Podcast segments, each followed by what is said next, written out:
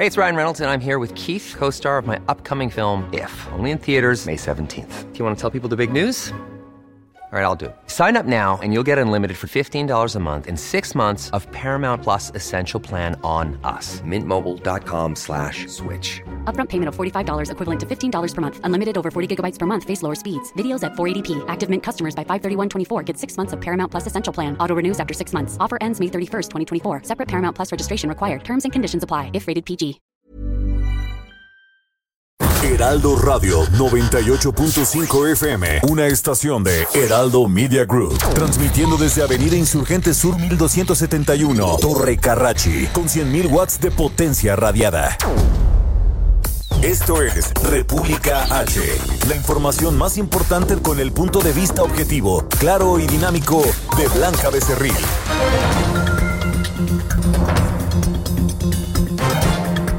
Hola, hola, muy buenas noches. Oiga, son las 8 de la noche en punto de este lunes, ya eh, 22, sí, es 22, sí, 22 de marzo del año 2021. Yo soy Blanca Becerril, esto es República H y yo por supuesto que lo invito a que se quede conmigo porque en los próximos minutos le voy a dar toda la información más importante generada hasta el momento para que usted arranque esta semana bien informado porque hay muchas cosas que contarle.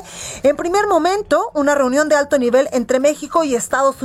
Le voy a tener los detalles. Además, hay cifras de la violencia que presentó el gobierno federal. ¿Cómo vamos en este rubro? También le voy a decir, pues esto y mucha más información. Mañana se cumple un año de que inició el confinamiento por coronavirus también en el país. La COFEPRIS, además, ya en estos temas, pues aprueba el uso de emergencia de la vacuna de Cancino. Y también Roberto San Germán nos trae lo mejor de los deportes porque vaya que hubo un duelo buenísimo allá en Acapulco con el abierto mexicano de tenis. Le vamos a decir quién ganó, cómo ganó y cómo están todas estas cosas en el deporte mexicano y también en el deporte internacional. Así que yo le invito a que se quede conmigo. Soy Blanca Becerril. Esto es República H. ¿Qué le parece si arrancamos con un resumen de noticias? En resumen. Para reforzar la cooperación entre México y Estados Unidos en apoyo al desarrollo de Centroamérica y Sur de México, este martes se tendrá la visita de una delegación de alto nivel estadounidense encabezada por Roberta Jacobson. La Comisión Federal para la Protección contra Riesgos Sanitarios autorizó para el uso de emergencia los primeros tres lotes de la vacuna de CanSino Biologic envasada en Querétaro por la farmacéutica Drugmex. La Secretaría de Salud informó que hasta el momento se han reportado 12 fallecimientos después de la aplicación de la vacuna. Sin embargo, en ninguno de los casos hay suficiente evidencia científica, sobre todo, para asociar los fallecimientos con la aplicación del biológico. Del 24 al 30 de marzo se llevará a cabo la fase 5 de vacunación contra el coronavirus en la Ciudad de México. Son las alcaldías, escuche usted, Coyoacán y Tlalpan, donde se busca inocular a 251.375 personas adultas mayores. Así lo informó la jefa de gobierno de la Ciudad de México, Claudia Sheinbaum. También confirma la Conagua disminución en el suministro de agua potable a partir de mayo. Su titular, Blanca Jiménez, argumenta que hay una disminución en el, en el almacenaje de las presas de 2% en relación al año pasado, debido a la falta de lluvias y el incremento en la demanda por la pandemia. Continúa la búsqueda de los integrantes del grupo criminal que el pasado jueves emboscó y mató a 13 policías estatales en el municipio de Coatepec, Harinas. La Fiscalía del Estado de México ofreció una recompensa de 500 mil pesos para quien proporcione información que permita la captura de El Fierros, El Barbas y Macrina, señalados de haber organizado y ordenado este ataque. A partir de la próxima semana, la aerolínea Interjet se declarará en concurso mercantil tanto en México como en Estados Unidos y de esta forma quedarán bajo la protección del capítulo 11 de la ley de quiebras de aquel país, de Estados Unidos, para poder acceder a recursos económicos que le permitan salir de la crisis con los empleados, para levantar la huelga y cubrir adeudos con el SAT y con proveedores. Recorrido por el país. Oiga, y vamos rápidamente al recorrido por nuestro país con mi compañera Daniela García a Monterrey, Nuevo León. Y Dani, ¿cómo estás? Muy bien, Blanca, muy buenas noches. Pues aquí el día de hoy se dio a conocer que se han aplicado en Nuevo León 129.103 vacunas a adultos mayores de 60 años, esto en 42 municipios del estado, de acuerdo a información que dio a conocer la Brigada Correcaminos del Gobierno Federal. Unado a esto, Blanca, pues buenas noticias, se anunció que en los próximos días se iniciará con la vacunación en cinco municipios más.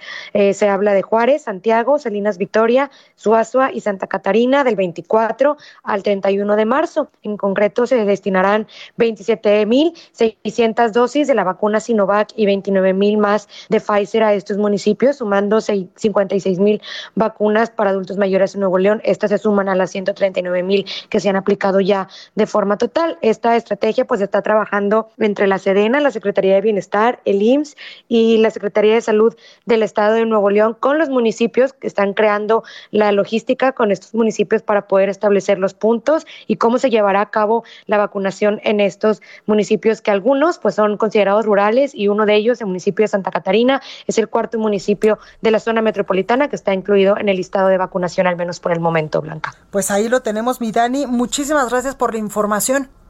Estamos pendientes, Blanca. Muy buenas noches. Buenas noches.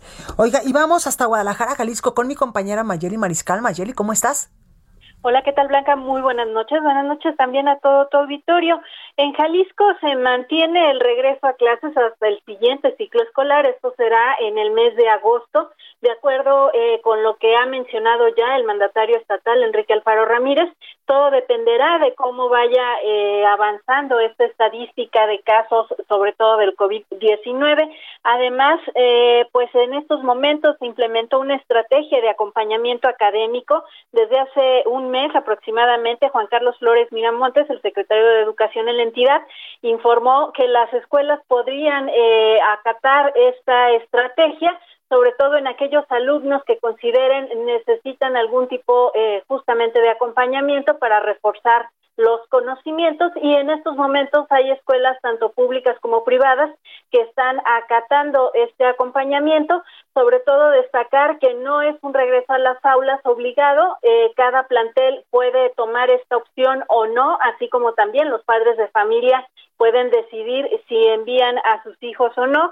Sobre todo, eh, lo que plantea la estrategia es que sean máximo nueve alumnos y con el docente serían diez las personas que están, eh, pues que pueden estar en un aula en estos momentos.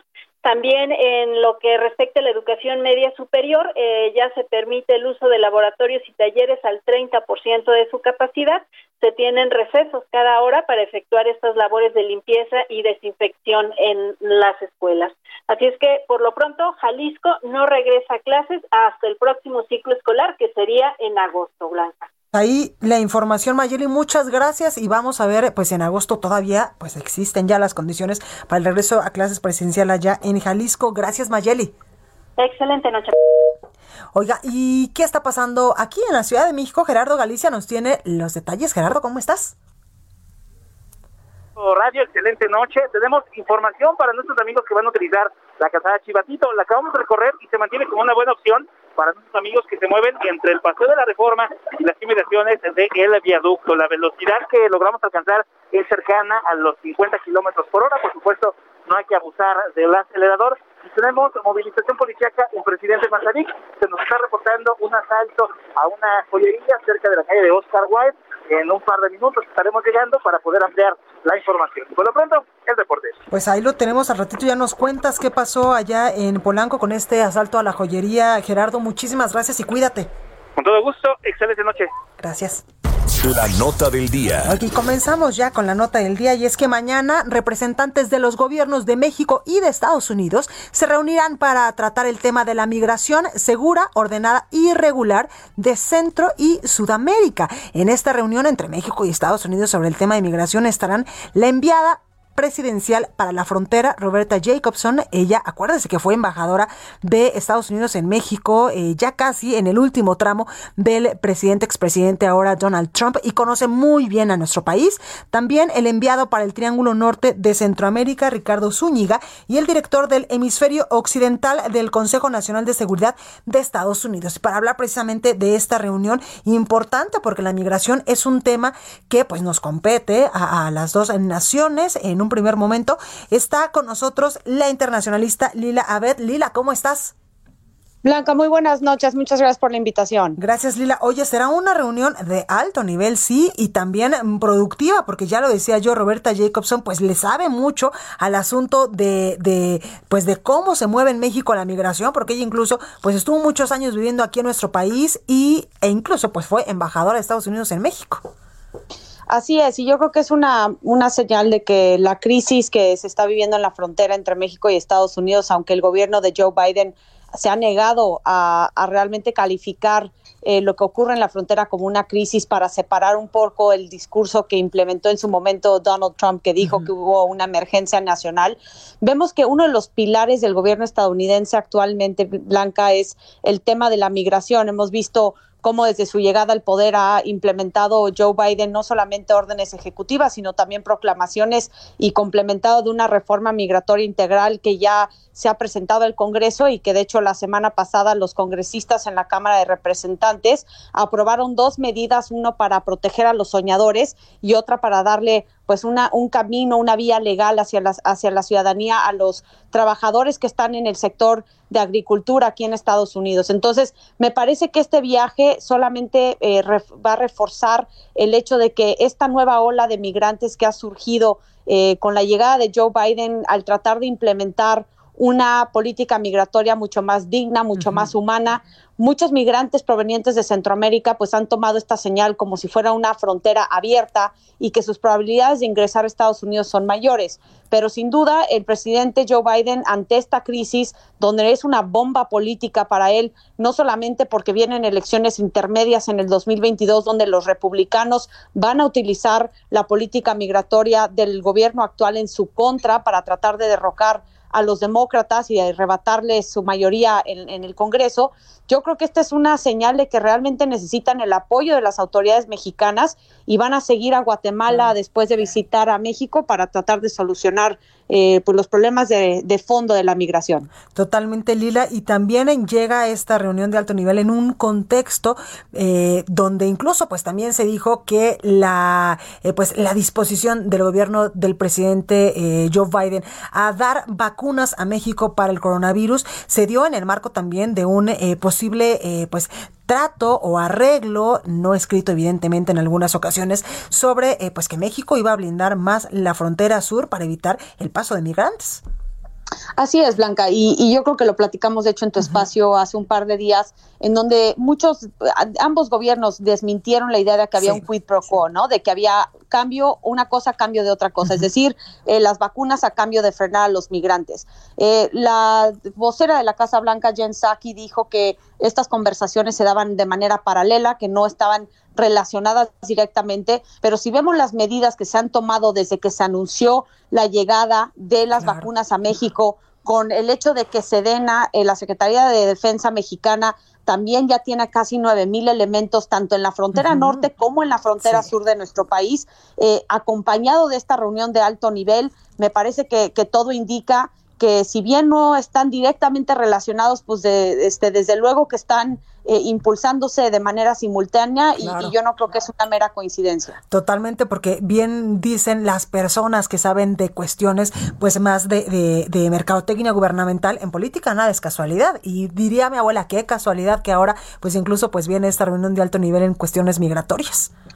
Mira, y de cierta manera no, no, no debe de, asustar el hecho de que sea algo a cambio de otra cosa. Con Trump nos, nos, este, pues nos amenazó de imponer aranceles en su momento a todas las importaciones mexicanas si no se frenaba el flujo de migrantes provenientes de Centroamérica. Mínimo en este, en este caso eh, se está enviando eh, pues un cargamento de vacunas importante, 2.7 millones de AstraZeneca, que van a asegurar una segunda dosis a 870 mil eh, adultos mayores que ya recibieron la primera vacuna en febrero. Entonces, mínimo México está recibiendo algo a cambio, cuando con Trump pues no se vio ese, ese, ese intercambio eh, de una cosa por otra. Pero sin duda lo que estamos viendo es que hay una presión inédita por parte de Biden que también está viviendo mucha eh, pues, pues, mucha presión política en Estados Unidos para atender esta crisis, eh, no solamente en el Congreso, sino pues por la evidente crisis que se vive de los menores no acompañados y de esta ola de migrantes que creen que pueden ya ingresar con la llegada de Biden al poder. Pues ahí lo tenemos, Lila Abed, como siempre, gracias por ayudarnos a entender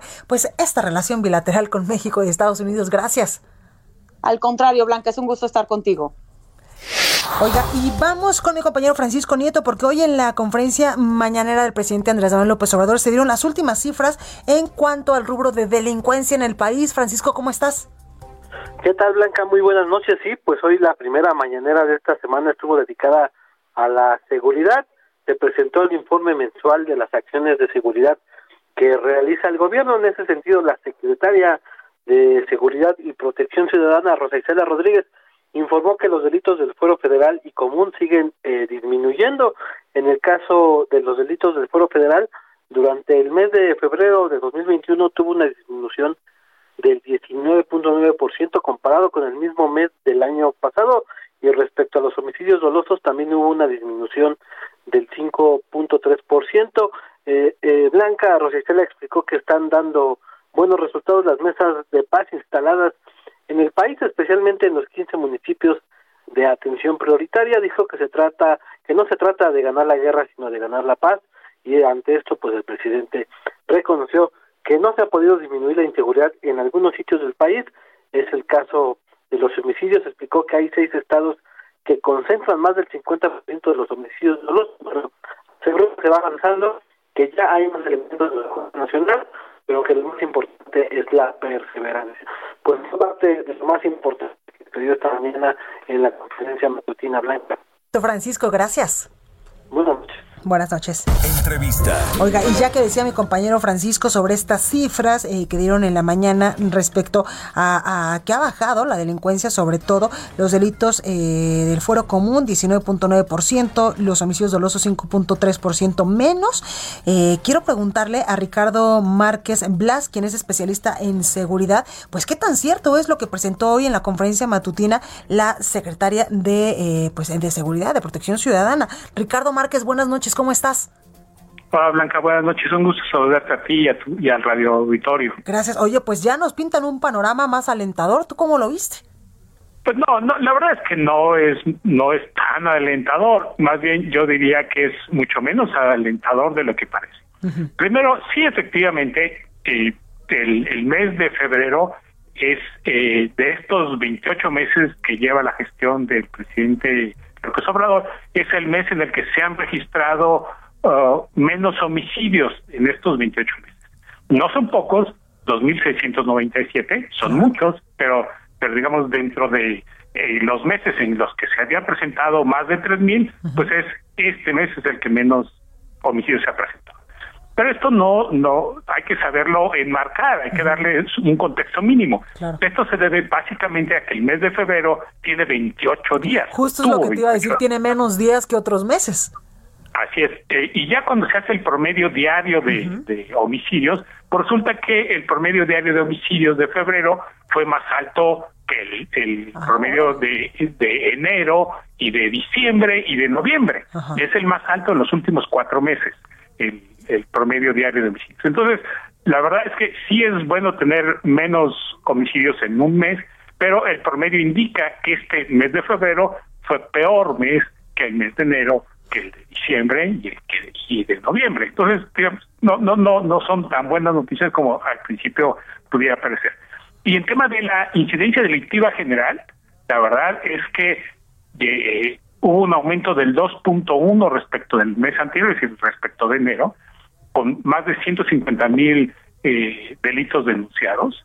Y vale la pena decir que estos 150 mil delitos denunciados en un mes son meses de previos a la pandemia. Aún hay un buen una buena proporción de la población, una significativa parte de la población que tiene medidas de resguardo y de aislamiento social. Entonces solamente hay que imaginar la, la dimensión de lo malo que es esta noticia Claro. Que estos 150 mil con medidas de aislamiento social son los mismos que se tenían en enero del año pasado sin medidas de aislamiento social. Oye, qué fuerte esto la que verdad dices, es que Ricardo. el dato es bastante Sí, malo. claro. Oye, Ricardo, ¿y qué estados del país, qué municipios son los que pues siguen en el semáforo rojo en cuestión delictiva, en cuestión de crimen organizado, de delincuencia organizada y pues todos estos delitos incluso del Foro Federal y del Foro Común? Son, eh, ese, ese, es, ese es, digamos, un, también un buen dato. Son los mismos de hace mucho tiempo, estados y municipios.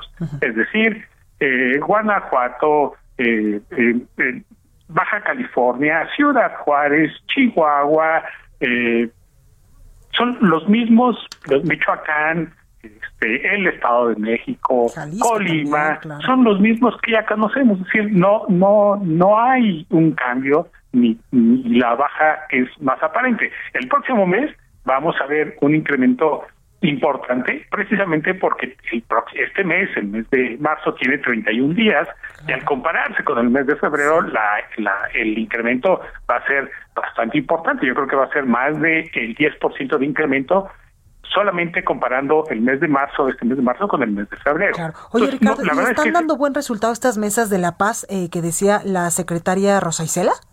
No, si algo no está dando resultados son esas mesas de la paz.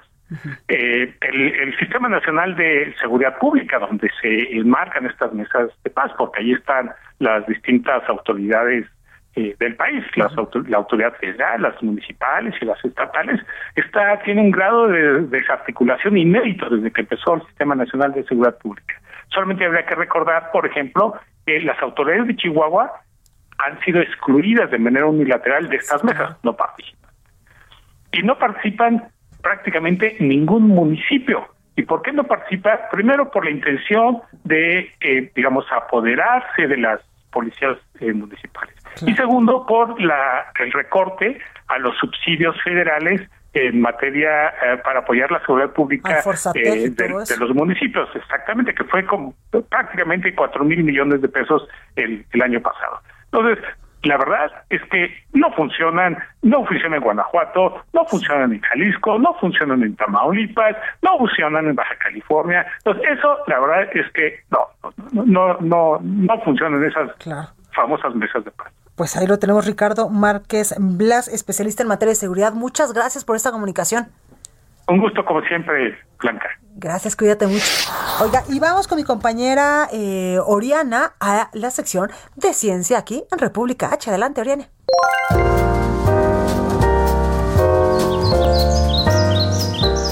El 20 de marzo a las 3.37 de la tarde ocurrió el equinoccio de primavera, momento en que los rayos del sol inciden de manera perpendicular sobre el ecuador terrestre, ocasionando que el día y la noche tengan la misma duración. Este fenómeno ha capturado la atención de cientos de civilizaciones y a la fecha moviliza a miles de personas que lo reciben con los brazos abiertos y una sonrisa puesta hacia el astro rey. Pero, ¿qué ocasiona los equinoccios y el cambio de estaciones? Desde que somos estudiantes, aprendemos que las estaciones ocurren cada tres meses y que dependen de la cercanía o lejanía de nuestro planeta con respecto al Sol.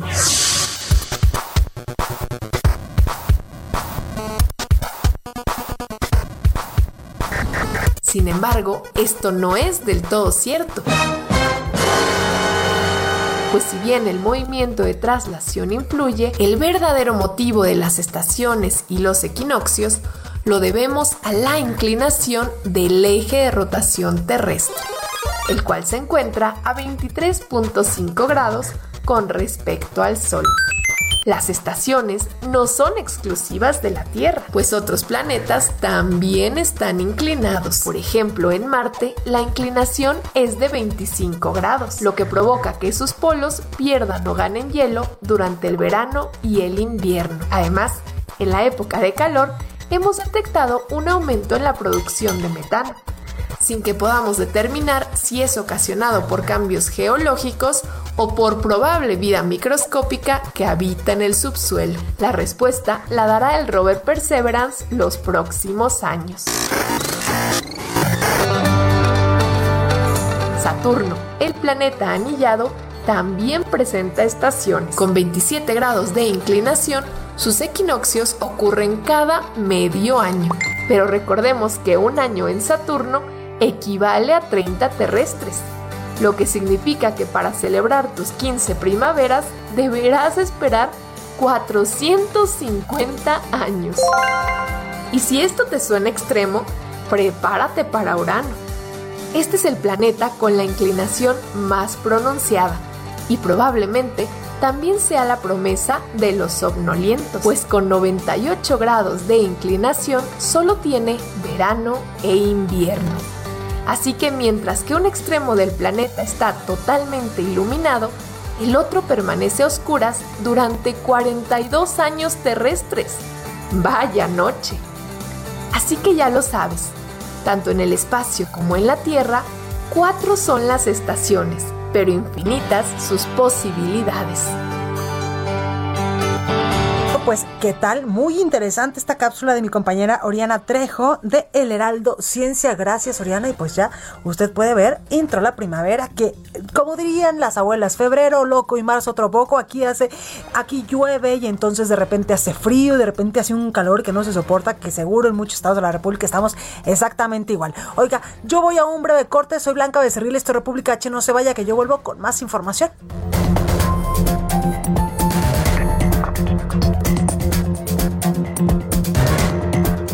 Continúa escuchando a Blanca Becerril con la información más importante de la República en República H. Regresamos. Heraldo Radio.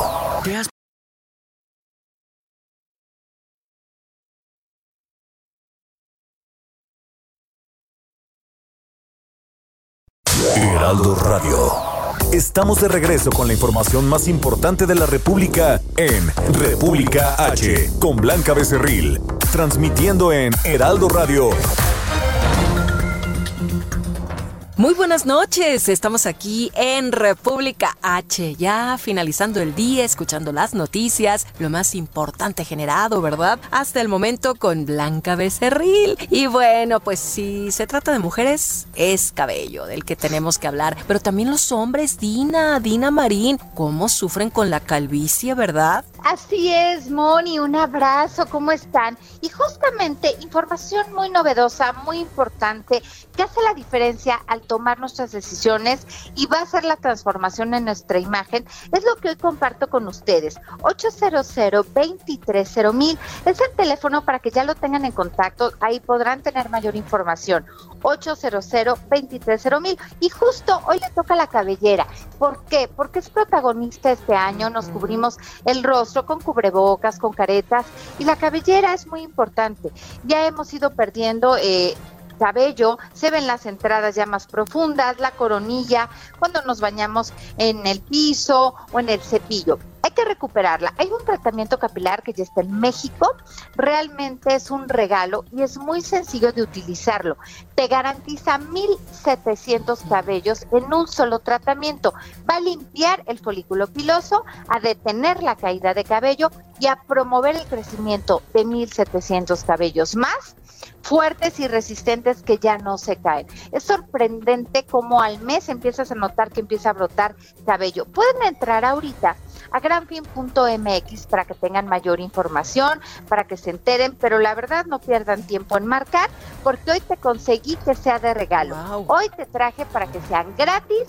Ya nada más les pido, ustedes háganme favor de pagar el envío a domicilio y les llegue hasta su casa y no nos exponemos en salir a algún contagio. 800 23 mil. Más fácil no puede ser. A marcar amigos. Gracias, Dina. Anímense. Regresamos contigo, Blanca Becerril, a República H. En resumen, el juez segundo de distrito en materia administrativa especializado en competencia económica, Juan Pablo Gómez Fierro, concedió este lunes nueve suspensiones más definitivas que evita la entrada en vigor de la reforma eléctrica que promovió el presidente Andrés Manuel López Obrador. En las últimas 24 horas, México sumó 1.388 casos nuevos de coronavirus y 203 muertes más, para un total de 198.239 fallecidos, de acuerdo con la Secretaría de Salud. A un año de que el gobierno federal decretara la Jornada Nacional de Sana Distancia por el coronavirus y aplicara medidas restrictivas y suspensión de actividades productivas y también económicas, el INEGI informó que 1.010.857 micro, pequeñas y medianas empresas cerraron sus puertas definitivamente, cifra que representa el 20.8% de los 4.9 millones de establecimientos que existían en el año 2019. Adultos mayores, empacadores voluntarios de tiendas de autoservicio marcharon la mañana de este lunes hacia el Zócalo de la Ciudad de México para manifestarse frente a las oficinas de la jefa de gobierno, Claudia Sheinbaum, en demanda de que les permitan trabajar, pues ya tienen más de un año sin estos ingresos por la contingencia sanitaria. Padres de niños con cáncer se manifestaron este lunes y cerraron la circulación vehicular en el cruce de las avenidas Eje 3 Sur, Dr. Ignacio Morones Prieto, y el Eje 1 Poniente Cuauhtémoc, en protesta por los problemas que se tienen todavía en el Hospital Infantil Federico Gómez para atender a sus hijos, entre ellos la falta de equipo para realizar resonancias magnéticas. Durante este fin de semana se registraron 173 homicidios calificados en nuestro país y Guanajuato fue el estado donde más asesinatos se cometieron en estos dos días, al sumar un total de 31, mientras que la Ciudad de México tuvo un total de 11 casos. El domingo 11 de abril se llevará a cabo pruebas de audio en los altavoces que emiten el sonido de la alerta sísmica aquí en la capital de México, en la Ciudad de México, para saber cómo están funcionando y evitar errores como los ocurridos el viernes y el sábado. Así, así lo anunció el director del C5, Juan Manuel García Ortegón. Y el presidente Andrés Manuel López Obrador exhibió los subsidios a los que son acreedores empresas como Walmart, Bimbo y Oxxo en el pago de electricidad, aunque enfatizó no tiene problemas con ninguna de estas empresas. Bueno, y vamos con mi compañera Diana Martínez que nos tiene más información porque hay una nueva suspensión contra la ley de la industria eléctrica. Diana, adelante. Así es, Blanca, buenas noches. Pues hasta ahora ya suman al menos 12 suspensiones definitivas que frenan por tiempo indefinido la reforma eléctrica. Estas fueron concedidas por Juan Pablo Gómez Fierro, juez segundo de distrito en materia administrativa especializado en competencia económica radiodifusión y telecomunicaciones. Eh, las tres primeras medidas fueron concedidas desde el viernes pasado y ya este lunes notificó de otras nueve en los amparos que promovieron diversas empresas. Eh, a pesar de que, de que se concedieron estas suspensiones, los juicios de amparo todavía continúan. Esto significa que el juez aún debe dictar una sentencia. El juzgador realizó un análisis sobre el decreto de la reforma y advirtió que las modificaciones que se realizan a la ley de la industria eléctrica podrían dañar la, la competencia y la libre concurrencia en el sector eléctrico. Eh, por lo pronto, pues también el, el, gobierno federal ya impugnó las suspensiones y fueron admitidas eh, por el primer tribunal colegiado de circuito en materia administrativa, especializado también en competencia económica, radiodifusión y telecomunicaciones. Pues ahí los detalles, Diana. Oiga, está con nosotros ya Gerardo Suárez, reportero del Heraldo, porque hay una actualización del coronavirus en nuestro país. ¿Cómo nos va con estas cifras? Eh, Gerardo, buenas noches. Muy buenas noches, Blanca. En México se acumularon 198.239 muertes confirmadas por COVID-19 203 más que ayer. Así lo informó la Secretaría de Salud, la cual estimó que van dos millones trescientos noventa y un mil trescientos sesenta y siete casos desde el inicio de la epidemia, de los cuales mil doscientos setenta y dos fueron notificados esta noche. En conferencia vespertina, el director general de epidemiología José Luis Alomía dijo que al abrir los datos de la semana 10 del presente año se reporta una disminución de 29% de los casos en comparación con la semana anterior. Sin embargo, dijo que esto no significa volver a retomar todas nuestras actividades cotidianas ni relajar las medidas sanitarias porque podría ocurrir un repunte de la epidemia. Incluso Blanca, el subsecretario de Prevención y Promoción de la Salud, Hugo López Gatel, dijo que mañana en la conferencia del presidente López Obrador se presentará un decálogo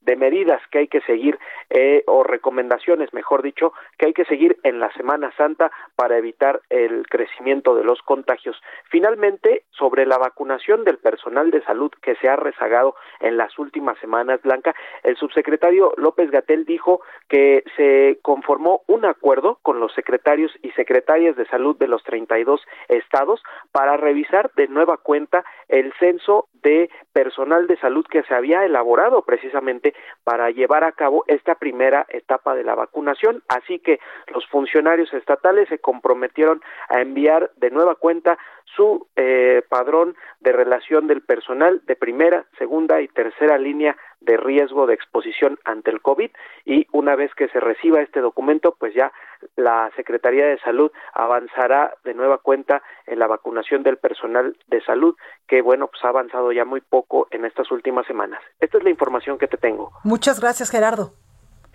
Gracias, buenas tardes. Entrevista. Oiga, y mañana 23 de marzo, casi dos semanas después de que la Organización Mundial de la Salud pues declarara al coronavirus como una pandemia y días después incluso de que se reportara la primera muerte en nuestro país, la Secretaria de Salud, usted se acuerda, pues implementó una serie de medidas preventivas para evitar pues el contagio, la propagación del virus. Entre ellas fue eh, pues el distanciamiento social, la Jornada Nacional de Sana Distancia, el lavado frecuente de manos, la suspensión de actividades no esenciales, incluso también pues las clases y con ello dio inicio el confinamiento. Mañana cumplimos literalmente un año. Para hablar de este tema tengo en la línea telefónica a Lauriana Jiménez Fibi, doctora del Laboratorio de Genética Molecular de la UNAM. Lauriana, muy buenas noches, ¿cómo estás? ¿Qué tal, Blanca? Muy bien, gracias. Gracias. Eh, gracias por la invitación. No, a ti, como siempre, por tomarnos esta comunicación, Lauriana. Pues mañana ya cumplimos un año del inicio de este confinamiento y a un año, pues no sé tú cómo lo veas, pero no hemos avanzado mucho. No, hemos avanzado muy mal. En lo que hemos avanzado es en sumar muertes, ¿no?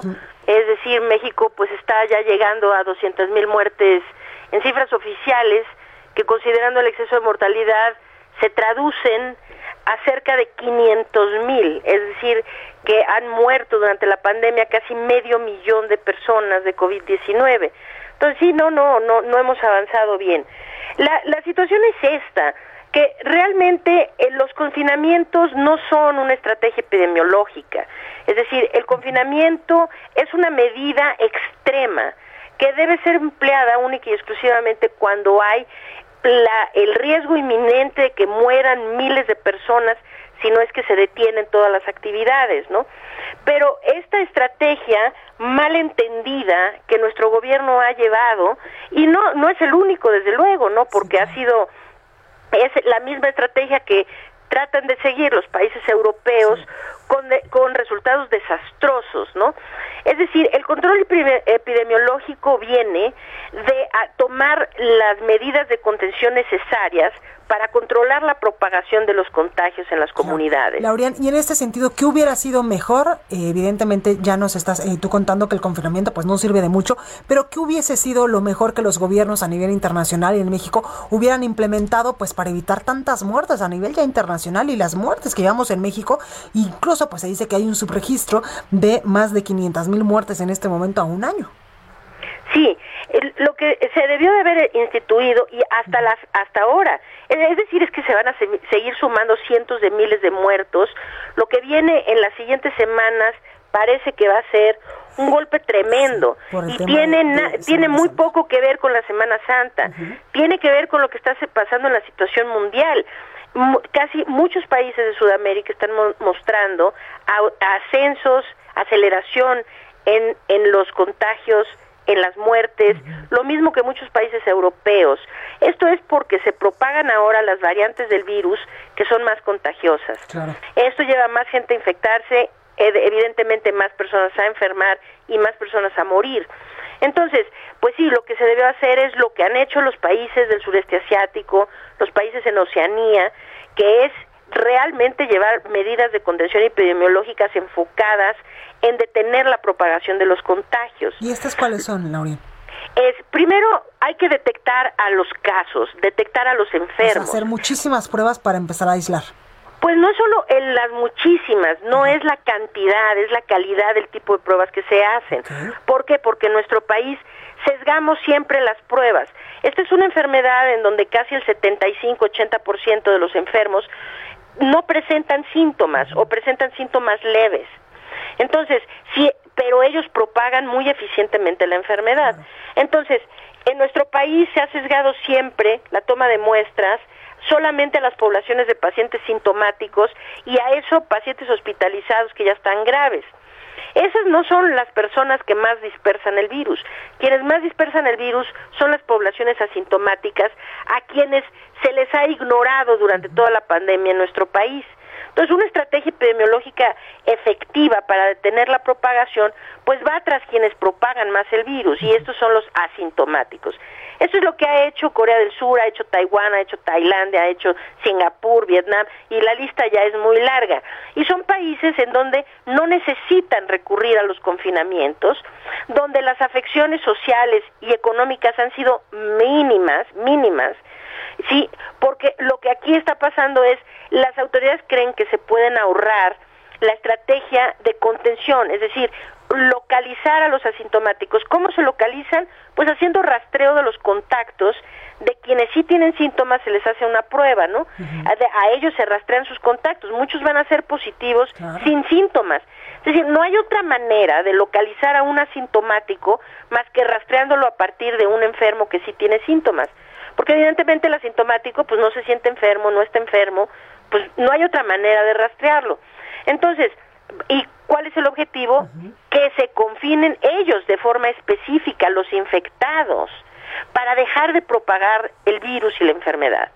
Entonces, aquí en lugar de eso, las autoridades han optado por una estrategia que no se le, es decir, ver por las camas en un hospital no es una estrategia epidemiológica, o sea, no es una estrategia de salud pública para una estrategia de salud pública tendría que haber incluido, tiene que incluir, detectar los casos, la mayor parte de los casos en las poblaciones asintomáticas para poderlos aislar. Esto nos hubiera evitado los confinamientos. Y cuidado, porque cada vez que nos confinan, cada confinamiento tiene un impacto cada vez más negativo sobre los aspectos sociales y económicos. Y hasta psicológicos y emocionales. Y sí, desde luego, emocionales, psicológicos, ya la cantidad de, de, problemas emocionales, psicológicos que está cargando nuestra población se convierten ya en un problema de salud público muy importante. Es decir, ¿qué pasa con todos los adolescentes que han estado un año sin tener contacto con sus con sus pares, ¿verdad? que en una edad en donde es donde sí, en una edad en donde es más que antes. Claro. Y, y para ellos es, es una edad en donde ellos es indispensable para ellos tener el contacto con la gente de su edad, ¿no? Entonces, todo esto, pues cada vez, entonces ahorita el gobierno eh, decide, ¿no? Siguen, seguimos sin hacer medidas de contención, pero entonces dicen, cuidado porque ya viene otra oleada. No, no es que ahí viene, es que sí, sí, claro, viene, pero no deberíamos estar sentados aquí esperando que llegara. Se deberían estar haciendo medidas concretas que incluyen las muestras, eh, esto que son pruebas, rastreos, aislamientos selectivos, pero que también incluye vigilar nuestras fronteras, ¿no? O sea, hacer tamizajes de los que entran. En México eso no pasa. O sea, entras a México y no te piden ninguna prueba. Exactamente. Aquí es el único país de todo el mundo que no tiene un solo control migratorio. Aquí entran todos los que tienen COVID y los que no, y no sabemos quiénes entran enfermos y quiénes salen de aquí enfermos, porque no hay un solo control. Entonces, pues sí, es muy lamentable esto y ahora, desde luego que el gobierno siempre tiende a querer eh, eh, desviar la atención en es culpa de todos menos de ellos, ¿no? Pues Entonces ahora la culpa es de los que se fueron de vacaciones de Semana Santa. Pues no, bueno, sin duda esto va a tener una afección, pero no tiene que ver con la Semana Santa, tiene que ver con que estamos en un país que se ha negado desde el principio a llevar una estrategia epidemiológica seria, una estrategia de salud pública que detenga la propagación de los contagios. Ahora lo que viene parece que va a ser algo realmente muy grave en las próximas semanas y quizá meses, algo que podría estar rebasando lo que vimos en los meses de noviembre, diciembre y enero. Pues ahí lo tenemos. Pues ahí lo tenemos, Lauriana Jiménez Fibi, directora del Laboratorio de Genética Molecular de la UNAM. Muchas gracias, como siempre, por esta comunicación. Al contrario, un placer estar en el programa. Muy buenas noches. Gracias. Bueno, pues ahí lo tenemos. Deportes con Roberto San Germán. Vamos a cambiar de tema porque ya está con nosotros mi Robert. Oye, qué partidazo el del abierto mexicano de tenis, ¿eh? Sí, ¿qué tal? Buenas noches, mi querida Blanca. Hay gente que nos sintoniza. Sí, qué partidazo de Alexander Zverev. Iba perdiendo 3 a 1 en el primer set contra Sisipas. Le sacó el juego 6 a 4.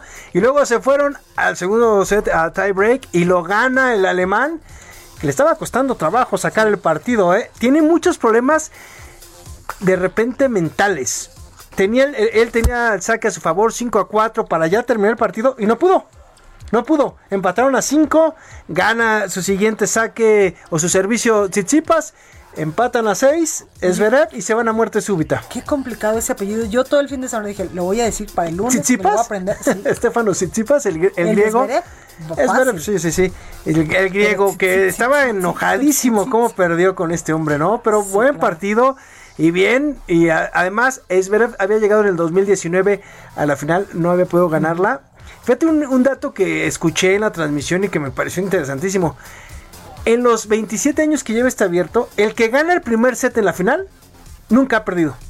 Y, sigue siendo. Órale. O sea, cada año el que llega y gana el primer set, ese va a ser el campeón. Por lo menos es la tendencia que lleva en los 27 años que lleva este torneo. dato, ¿eh? Sí, entonces Oye, que le dio coronavirus, ¿verdad? a Raúl Zurutuza.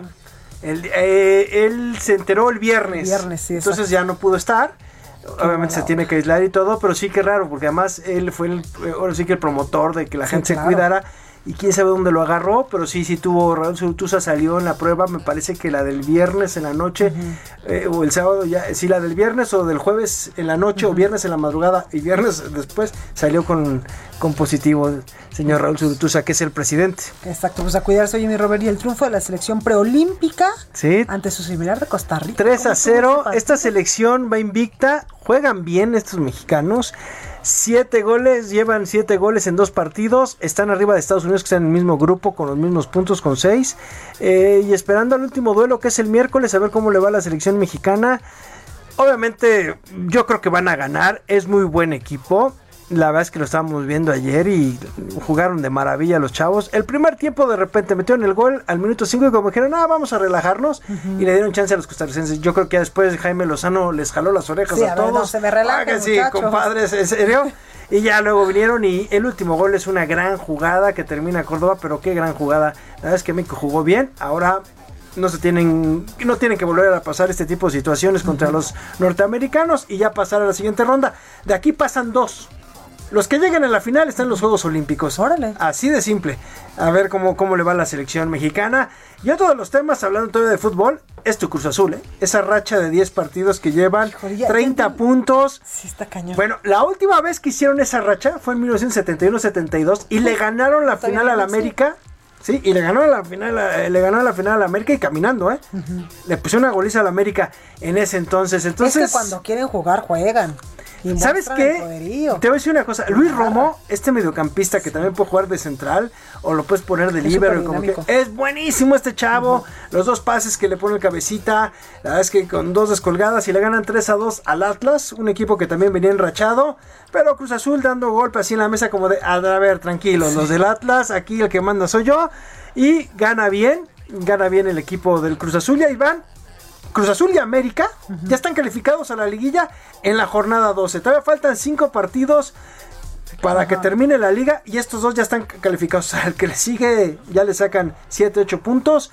Deban, el partido que se tuvo que suspender fue el de Monterrey contra Chivas por la cuestión de que Chivas tiene a seis jugadores en el no, no, no, en el preolímpico, prestados y los que ¿Ya van no a jugar infectados? ya ¿Con no, ya no, ya no, Ah, qué afortunadamente ya no. Y ahora se van, y los que están también con la selección mayor, porque hay que recordar que es fecha FIFA, y el fin de semana juegan contra Gales en Cardiff.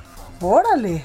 Entonces, sí, y hoy fue, hoy también fue la presentación de la playera de la selección mexicana, no sé si la viste. No, todavía no. Híjole. ¿Está bonita? ¿X No, normal? a ¿No te gustó? me gustó. Híjole, ya cuando dices que no te gustó, es, que negra con fea. vivos en rosa mexicano. Ay, canijo. sí, o sea, si la ves, como que dices, ah, entiendo que el color rosa es el rosa mexicano, Claro. qué bueno. Pero sí como que ves la combinación y como que te quedas así como que es la, la camiseta que va a usar la selección para sus partidos para eh, rumbo a Qatar 2022 y seguramente se va a quedar con esa y esa es la de, de- de- de local. Sí, claro. Entonces, Oye, pues a mí si me dicen póntela y vas a catar, por supuesto, hasta Ah, no, bueno. llevo mariachi. No, claro, claro. Y además trae un nuevo eslogan de eh, solos jamás, ¿no? Sí, Entonces. Yo los acompaño para que no se sientan solos. Exacto. Es, es la de que va a usar la selección femenil como varonil. Es lo que, Pues lo que está pasando. Pasando. Mi Roberto San Germán, muchas gracias. Te escuchamos en la semanita. Claro que sí, aquí estamos. Gracias, Robert. Gracias a ti. Oye, vamos con mi compañero Antonio Bautista, coeditor de Estados en el Heraldo de México, para que nos dé un adelanto de lo que vamos a poder leer mañana en este periódico. Mi Toño, ¿cómo estás? Blanca, ¿qué tal? Muy buenas noches a ti y a los escuchas de República H aquí en el Heraldo Radio. Bueno, pues Quintana Roo aún no termina de reponerse de la pandemia y pues ya viene el cargazo. A pesar de que las autoridades federales dicen que no hay peligro de que arribe esta alga que ha causado problemas desde 2015, pues eh, se está detectando una acumulación fuerte que podría, de acuerdo con los expertos, repetir el escenario de 2019 cuando esta alga inundó prácticamente las playas de Quintana Roo. Y también traemos un trabajo mañana en las páginas del Heraldo de México donde van a poder enterarse de la primera generación sin salones los niños que entraron a primero de primaria, pues no conocieron los salones, no conocieron las aulas, los pupitres, los pizarrones, porque todo lo empezaron en el confinamiento y en casa. Así está el escenario para mañana en las páginas del Heraldo de México, Blanca. Totalmente, mi Toño. Y qué importante esto que tocan de los pequeñitos, que lamentablemente yo hace rato lo, lo, platicaba con alguien que le sabe mucho al tema del coronavirus, pues son los que van a tener, creo yo, mayores afectaciones psicoemocionales porque pues están en una etapa donde se requiere pues el contacto con otros niños, los juegos, la, la incluso la actividad motriz con otros eh, pequeños y nada de eso ha sucedido en pandemia. Así es, Blanca, se calcula que más de 42 mil niños están en esta situación porque son los que entraron a primero de primaria, es esta generación sin salones, Blanca. Totalmente, pues ahora lo tenemos, mi Toño, muchas gracias. Gracias a ustedes, buenas noches. Gracias. Bueno, pues parte de lo que vamos a poder leer mañana en El Heraldo de México. Oiga, y eh, pues así llegamos al final de este espacio informativo. Yo soy Blanca Becerril, esto es República H. Yo les espero el día de mañana en punto de las 8 de la noche con más información. Por favor, de corazón, cuídese mucho. Mañana 23 de marzo, acuérdense, cumplimos un año de que el gobierno federal pues decretó estas medidas, aparte del confinamiento, estas medidas para evitar la propagación del coronavirus. Así que hay que seguirlas tomando en cuenta, hay que seguir aplicándolas, por favor, para evitar la propagación de este virus. Yo soy Blanca Becerril, cuídese mucho, por favor, lo espero el día de mañana en punto de las 8.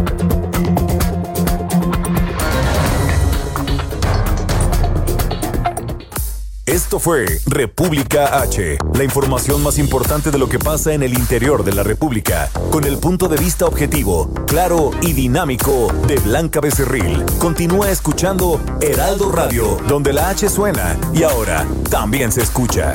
Una estación de Heraldo Media Group. Heraldo Radio, la HCL se comparte, se ve y ahora también se escucha.